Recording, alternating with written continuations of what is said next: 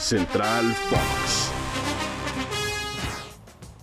Amigos de Spotify, los saludamos con mucho gusto. Ricardo García Ochoa y Oscar Guzmán en este lunes, arrancando la semana. Mi queridísimo Richie, con bicampeón en el fútbol mexicano. ¿Qué te parece?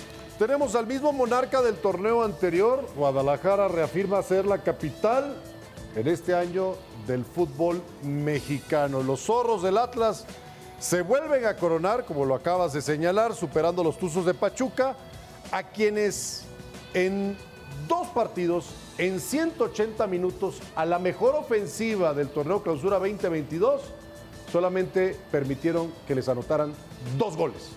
Ahí otra vez más Atlas reafirma su calidad como la mejor defensa del torneo, lo mismo que tuvo Pachuca, solamente 15 goles permitidos a lo largo del certamen, pero logran los de Diego Coca triunfar en el marcador global 3 por 2 ante los Tuzos.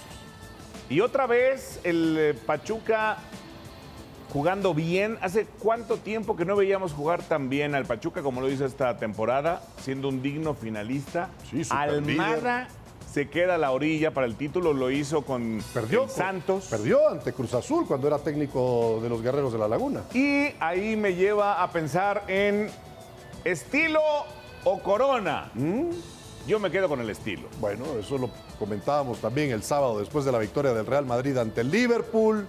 Un partido de 1 por 0. Acá el Atlas fiel, convencido de su característica futbolística, de defenderse, de aprovechar las oportunidades, como la tuvo también en su momento jugando de local.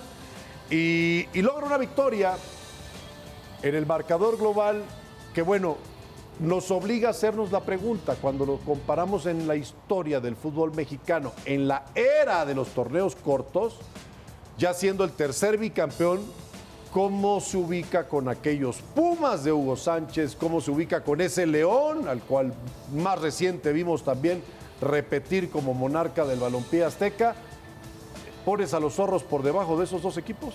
No, ¿O consideras que son superiores? A la par. No, no superiores, porque a mí me gustaba mucho el León de Gustavo Matosas. A mí más el Pumas de Hugo Sánchez.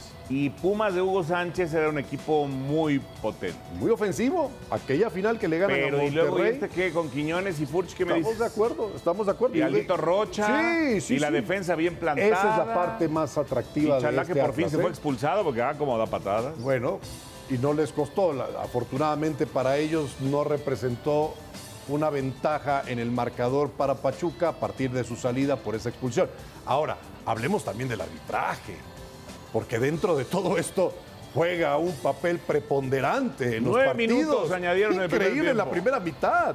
Y el tiempo para consultar con el VAR y después ir a revisar la repetición de la jugada y las tomas que están para tomar la decisión.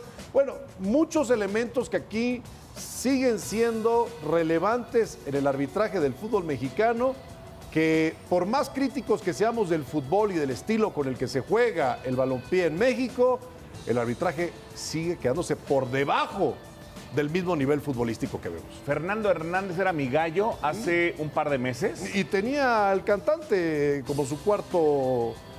Sí, pero ¿sabes qué? Oficial partido. Creo que se cayó Fernando Hernández cuando olfateó que no iba al Mundial. Ahí como que se vino para abajo, ya tiene algunas semanas. ¿No crees que también la presión de este juego, el duelo de vuelta en la final, influyó en su actuación? Yo creo que sí. Así termina entonces este torneo. Ya esperaremos la pausa que implicará para los diferentes equipos, las llegadas, las salidas de jugadores. Los mantendremos muy informados. Ustedes no se preocupen ¡Arriba a través de! Spotify. Fox Sports tiene toda la información. En nombre de Oscar Guzmán, soy Ricardo García Ochoa. Pásenla bien, cuídense mucho y hasta la próxima.